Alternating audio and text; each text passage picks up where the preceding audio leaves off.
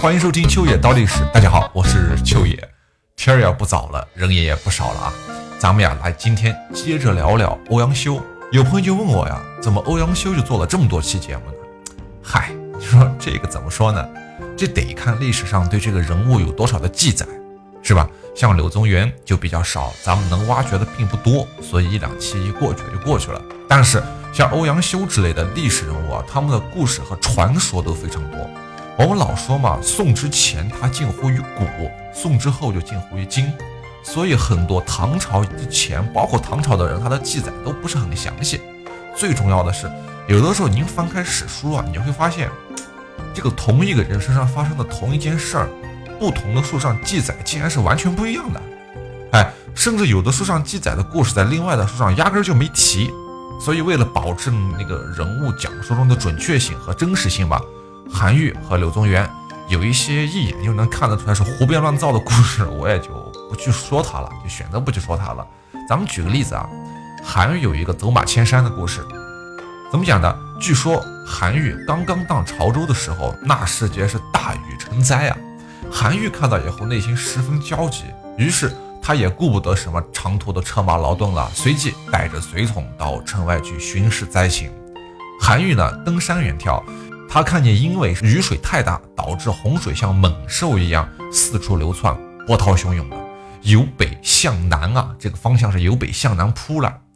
然后秋池沿岸呢，一片都是茫茫洪水了，人和牲畜啊也被冲走，良田也被淹没了。这个灾难就威胁着当地百姓的生命安全，韩愈就心想啊，如果不尽快的堵住洪水，后果将不堪设想，是吧？韩愈啊，他冒着雨水，又仔细的勘察了一遍当地的地势，然后吩咐身边的侍从说道：“这一段是半文言啊，我就念了，你们就听一下就可以了。我从山上下来，跨马涉水前行，汝等要记准我走过的路线。”并且要插竹竿啊，插竿作为标记。我要率众按照路线修筑堤坝拦水。身后那几位随从呢，自然是不敢怠慢啊，是吧？他们紧跟在韩愈的身后，插上了一根根的竹竿。韩愈回府之后，立即发签，就告知老百姓，所有人都要参与，全力以赴的按照标记去修筑堤坝。那潮州老百姓一听要修筑堤坝了，一个个是兴高采烈的。纷纷赶来参战啊！可是谁知道到城北一看啊，凡是插了竹竿的地方，都变成了一条条的山丘。哎，山上还长满了青翠的竹子，这不但挡住了洪水，使水顺江南去，还把这里变成了潮州最美丽的风景。哎，从此潮州也就免去了水患，一切太平。所以百姓就纷纷传说呢，说这是韩文公骑着马将北山给牵过来了。再到后来，潮州的人民为了纪念这件事情，还特意为韩愈立了一个碑，上面写的是“功不在大禹之下”。至今啊，那里还流传着走马千山的故事。故事听完了，您觉得怎么样？好玩是好玩，是吧？但是韩愈治水，他根本就不是这么一回事儿。这确实是一件功德无量的事儿。但是韩愈当年治水，足足花了八个月的时间，按照竹竿标记的位置就开始施工。这个事儿是对的，但是没有说是竹竿一插山丘长起来了，这个不现实，而且用了很多的钱才终于把决堤处给处理好。但是百姓是单纯的，他会以讹传讹的，也也不是讹，他就觉得你很伟大，所以我要歌功颂德，我要把你捧得更高。但是这一捧坏了，是吧？这一捧就坏了，故事已经变得不像样了，所以我就只好选择不说了。不过我也仔细想了一下，这可能也是我的偏执和不成熟啊。其实这些故事也应该是我们节目的一部分才对，要不然呢，光成本大套的叙述故事，那玩意儿多没意思，是吧？怪无聊的。所以以后的节目中啊，我也会慢慢的尝试性的去加入一些传说故事，好吧？那行，我们还是重新说回欧阳修，看看他接下来陷入了一个怎样的风波。刚刚啊，安稳了不几天的欧阳先生，突然间被人捏造了一个谣言啊。事儿还是跟几年前有人说他跟他外甥女私通这事有关，怎么回事啊？据传说呀，是传说啊，欧阳修与外甥女叫张氏有染，哎，但是双方并没有血缘关系，所以算不上是乱伦，哎，算不上是不伦吧？张氏是欧阳修妹夫的前妻所生，就八竿子打不着的一个亲戚。后来这位张氏啊，嫁给了欧阳修的堂侄儿，之后又和家中的仆人私通，那这家子也是够乱的，是吧？事情败落以后，这个案件就被告上了公堂，在开封府直接审理。公堂之上，张氏他也不知道是怎么想的，我怀疑是有人可能拿了钱，或者有人给他好处吧，还是有人反正设了一个套，他就供出和欧阳修是有私情的。欧阳修自然，你想这种情况他是百般辩解呀，过程咱们就不详细去展开说了。总之，最后开封府虽然以查无实据了事儿，那也欧阳修其实从案件本身来说，你是一个受害者，没什么事儿。但是当时名正言顺的欧阳修在名声上，他却受到了非常大的影响。他的政敌啊，叫做钱谢，也借此机会开始攻击他。最后，欧阳修也是惨遭贬谪吧，是吧？直到皇佑元年（公元1049年），欧阳修才重新回到了朝廷。后来呢，朝廷就综合他在地方上的一些政绩啊，嘉奖了一番之后，先任命他为翰林大学士，然后又升任为啊史馆的修撰，专门负责撰写和修改史书的。那么在这段时间内，并没有发生什么太大的事儿，所以我们就一笔带过吧。他平稳的、平安的度过了五年的时光。至和元年，也就是公元一零五四年的八月，已经在朝廷里面做了大官的高官的欧阳修，又是惨遭诬陷，哎，被贬。这次被贬的地方叫做同州。同州啊，同是同学的同，同样的同。所以好多朋友会问呐，皇帝是傻子吗？他就看不出来这是污蔑，这是诬陷？嘿，其实啊，这种被诬陷的贬谪呀，其实并不是本身犯了多大的错。而是皇帝陛下，他要去做一个平衡，他要去平衡各个派系之间的那种稳定，你知道吧？这是一种手段而已，驭人之术嘛，仅此而已。所以你可见这几年欧阳修在朝廷的发展还是不错的。你要是发展的不好的话，动你干嘛？没有意义，是吧？但是这次运气比较好吧，贬谪的命令是刚刚下达，皇帝就后悔了。等欧阳修上朝辞行的时候，仁宗陛下啊，他就亲口挽留说呀。老伙计啊，你也别去同州了，留下来修唐书吧，怎么样？于是就这样，欧阳修又做了翰林学士，开始修撰史书啊。这段时间，他与宋祁同修了《新唐书》，自己又修撰了《五代史记》，也就是我们现在常说的新五代史啊。这些都是欧阳先生的功绩。他作为一个史官呢，欧阳修还把他那种通达的文笔用于修史，而且格外的得心应手。所以。您在去尝试读《新唐书》和《新五代史》的时候，就觉得和什么《汉书》啊、《史记》完全不一样。我给你一个小建议啊，您可以花一个下午的时间去图书馆翻一翻《新五代史》和《史记》，哎，对比一下，马上就清楚了。或者是《新五代史》和和《五代史》，或者是《旧五代史》，您可以对比一下，那个感觉非常的清楚。OK，欧阳修先生主持了。那个《新唐书》的修撰，而实际参与写作的人其实还有很多很多，所以为了防止这个体系不一样啊，欧阳修他就专门负责统筹全稿。当时北宋文坛啊，古文发展有点有点火热，大家都愿意用写古文的方式去吸引眼球，但是有人他没有足够的天赋，文章呢就往往会写的特别的生僻难懂，你看着唬人啊，特别吓人，特别华丽，但是。其实没什么内容，更谈不上艺术价值了，是吧？其中最为突出的一个人啊，就是刚刚咱们提到的宋祁，他是负责写列传的。宋祁就总喜欢用一些生僻字儿，但是从年龄上、从资历上来说，宋祁都是欧阳修的前辈，所以欧阳修不方便说他，没法说他，就只好委婉的劝说。这里面有一个小故事，是这样，他和宋祁之间的故事。一天早上，欧阳修。在唐书局的门上写了八个字儿，这八个字儿啊，我给您读一下吧，叫做“萧妹非正，扎塔红修”。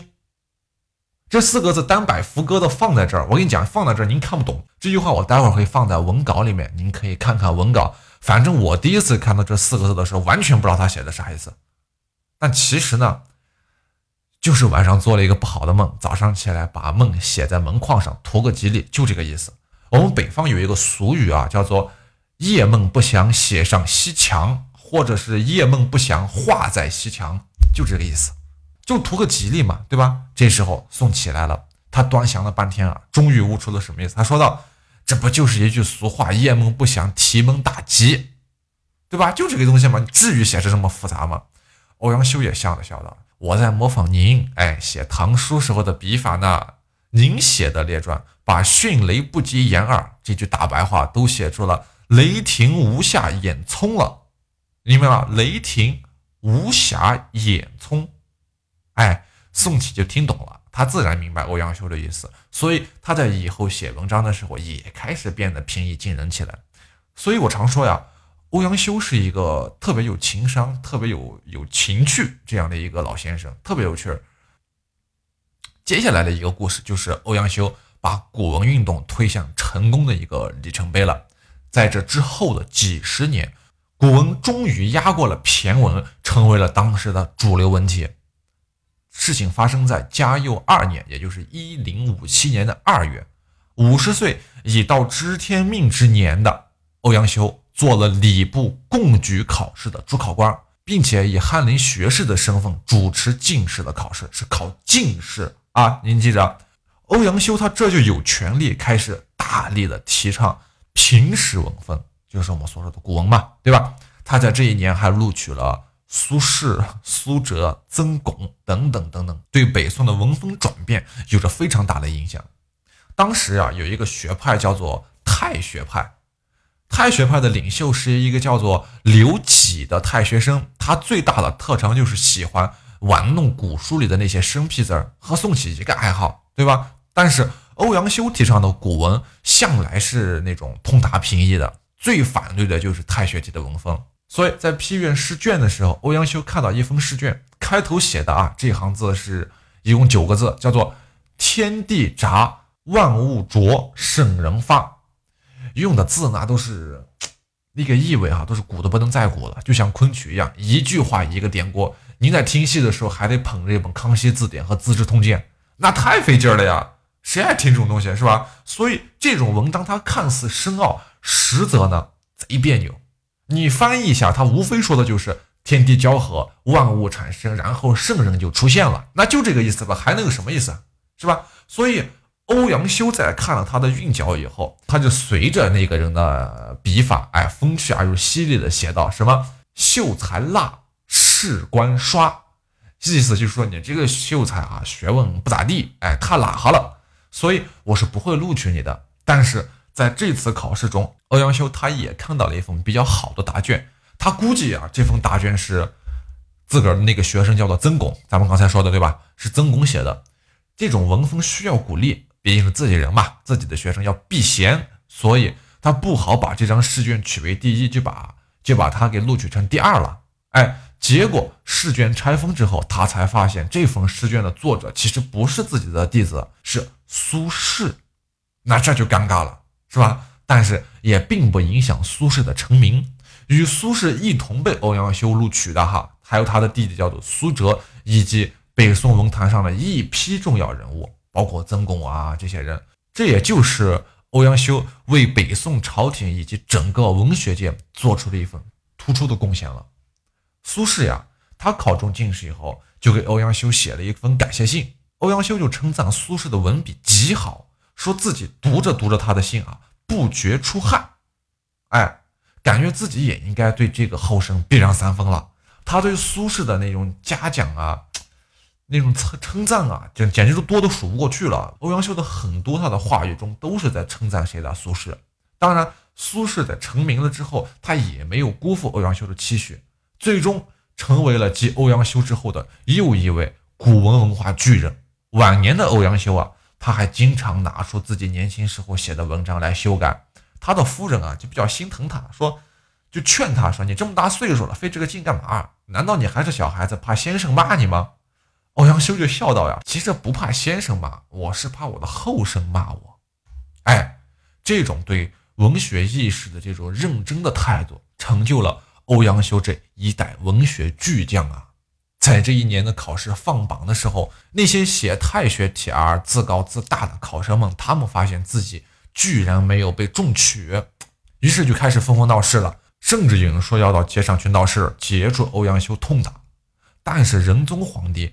他和欧阳修是大半辈子的交情了，他最了解这个人的品行，判断的方方面面的，是吧？于是给予了他非常大的支持。历史也最终证明了欧阳修是正确的。北宋的文风啊，从此是一正，就连太学体的领袖刘启，他也开始改过自新，更名叫刘辉，哎，光辉的辉，重新参加科举考试，并且取得了功名，终成一段佳话。嘿，再往后，宋神宗啊，熙宁二月，王安石实行了新法，欧阳修呢对青苗法有所批判吧，所以。并没有选择执行这条法案，所以开始慢慢的被王安石等人排挤，最后远离了政治中心。从这时候开始，欧阳修就再也不是朝廷上的一个重要人物了。在熙宁的三年（一零七零年），欧阳修改任了蔡州，也就是今天河南的汝南县的知州。也就是在这一年，老先生他改号为六一居士的啊。在熙宁的四年六月。以太子少师的身份辞职，回到了颍州，也就是安徽阜阳。在熙宁五年的闰七月二十三日，也就是公元一零二七年的九月二十二日，欧阳修逝世在家中，享年是六十六岁。同年八月，获赠太子太师。熙宁的七年（一零七四年八月），获赠谥号为文忠。八年九月，安葬于开封府新郑县进贤乡。元丰三年十二月。获赠太尉啊，然后元丰的八年十一月加赠太师，追封康国公。绍圣的三年五月再被追封为衍国公。崇宁的三年又被改封为秦国公。政和三年一一一四年改封楚国公。还记得当年啊，宋仁宗嘉佑年间，复辟为相，欧阳修任翰林学士，包拯任御史中丞。胡元在太学任侍讲，哎，真是集天下之望。